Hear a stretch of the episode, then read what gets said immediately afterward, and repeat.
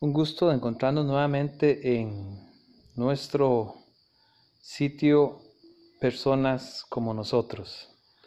Hoy quiero hablarles de Matusalén. Vivió Enoch 65 años y engendró a Matusalén. Es un nombre largo, largo cuyo significado es su muerte traerá. Es un nombre muy raro para un niño, inclusive en aquellos días pero debemos recordar que su padre no caminó con Dios. Él era un profeta, de acuerdo a Judas en el Nuevo Testamento, en el versículo 9.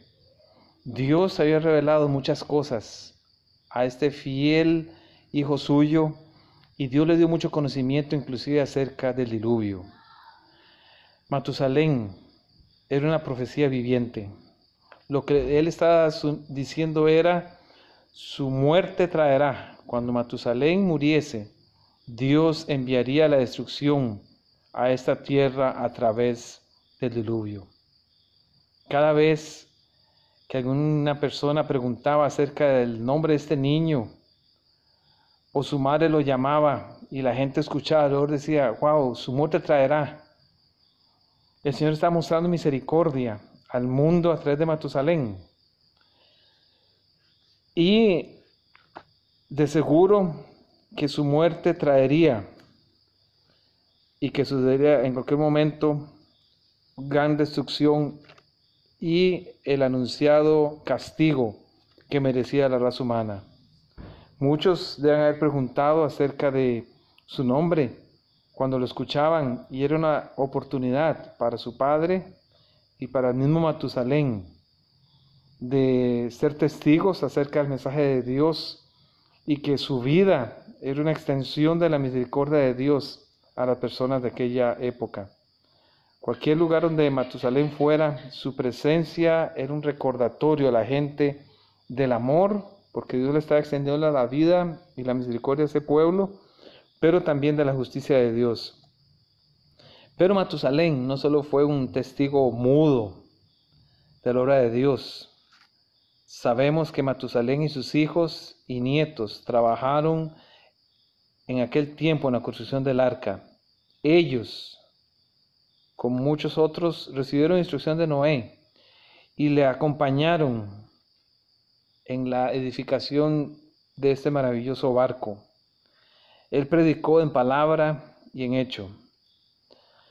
Hay un detalle más. Cuando uno estudia con cuidado la cronología, que se encuentra en Génesis 5. Y usted empieza a correlacionar todas las fechas de los nacimientos y la secuencia de los patriarcas. Usted va a descubrir que Matusalén murió en el año exacto del diluvio. Increíble. Su muerte traería el castigo divino. No sabemos cuándo murió él, pero es muy probable que murió cerca del momento en que Noé y su familia entraron en el arca. ¿Qué impacto debe haber sido para la gente de aquel entonces, dedicada a su vida de placer, a sus cosas materiales, a sus actividades seculares, cuando escucharon que el viejo Noé, el ancianito, el hombre que había sido una profecía viviente, falleció?